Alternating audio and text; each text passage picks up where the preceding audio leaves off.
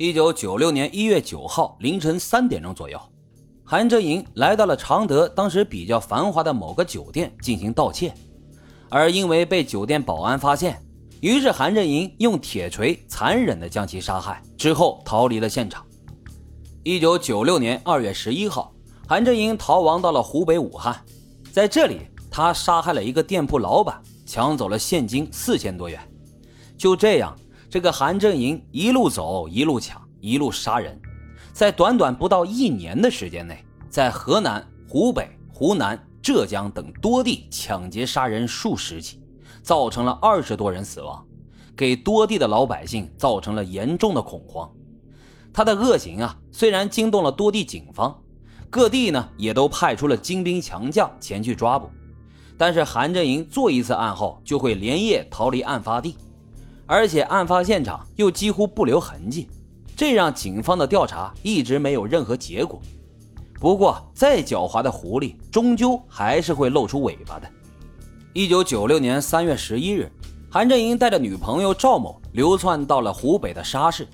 这时候，已经离家很久的赵某就有点想家了，于是他就提出要回家去看看，但是却被韩振营严厉的拒绝了。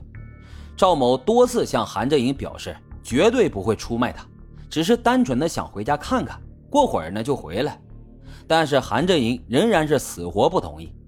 而在赵某多次请求后，韩振营的杀心立起，因为他不能让赵某回家，一旦他回了家，自己的行踪必然会暴露，但是又不能保证赵某不会在他作案的时候偷偷逃跑。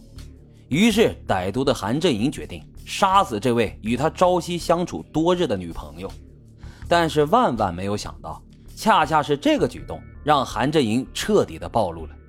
因为在赵某被害的瞬间，他用最后的力气写下了韩振营的电话号码，而最终警方就是根据这个线索，成功锁定了这起跨多省流窜作案、杀害数十人的冷血恶魔，就是韩振营。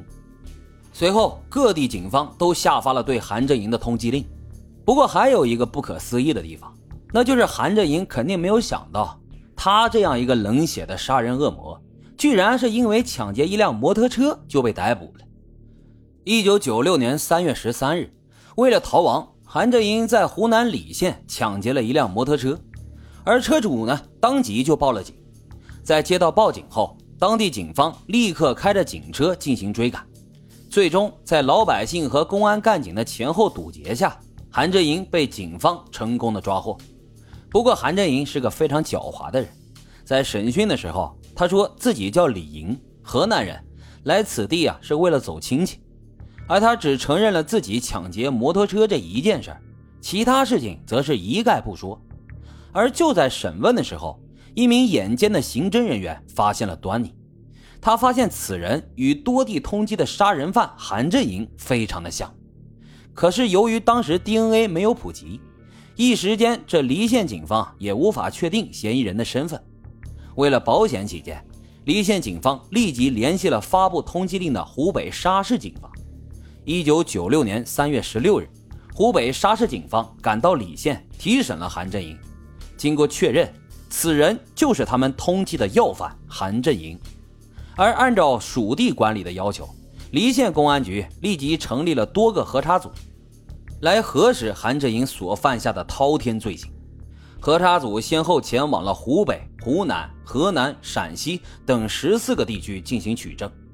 而面对着确凿的证据，韩正营终于开口了。然而他这一开口，更是震惊了所有人。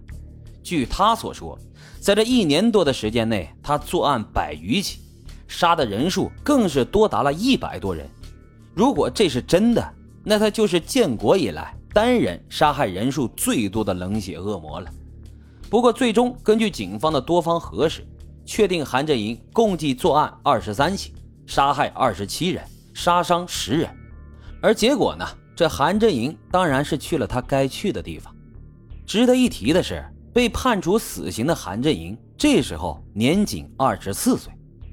最后啊，老白想说的是，之所以这个韩振营能够如此疯狂的作案，而且久久不能被抓，其实最重要的还是信息不同。如果放到现在，发生了一起命案，就会全媒体进行通报。任你有多好的反侦查意识，也不可能这样肆无忌惮的作案。同时呢，通报也能让老百姓提前做好防范，让恶魔没有作案的地方。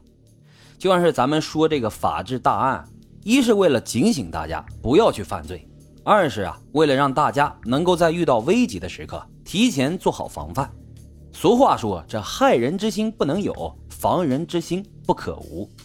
好了，今天的案子就为大家讲到这里，感谢收听老白茶馆，欢迎大家在评论区积极的留言、订阅、点赞与打赏，我们下期再会。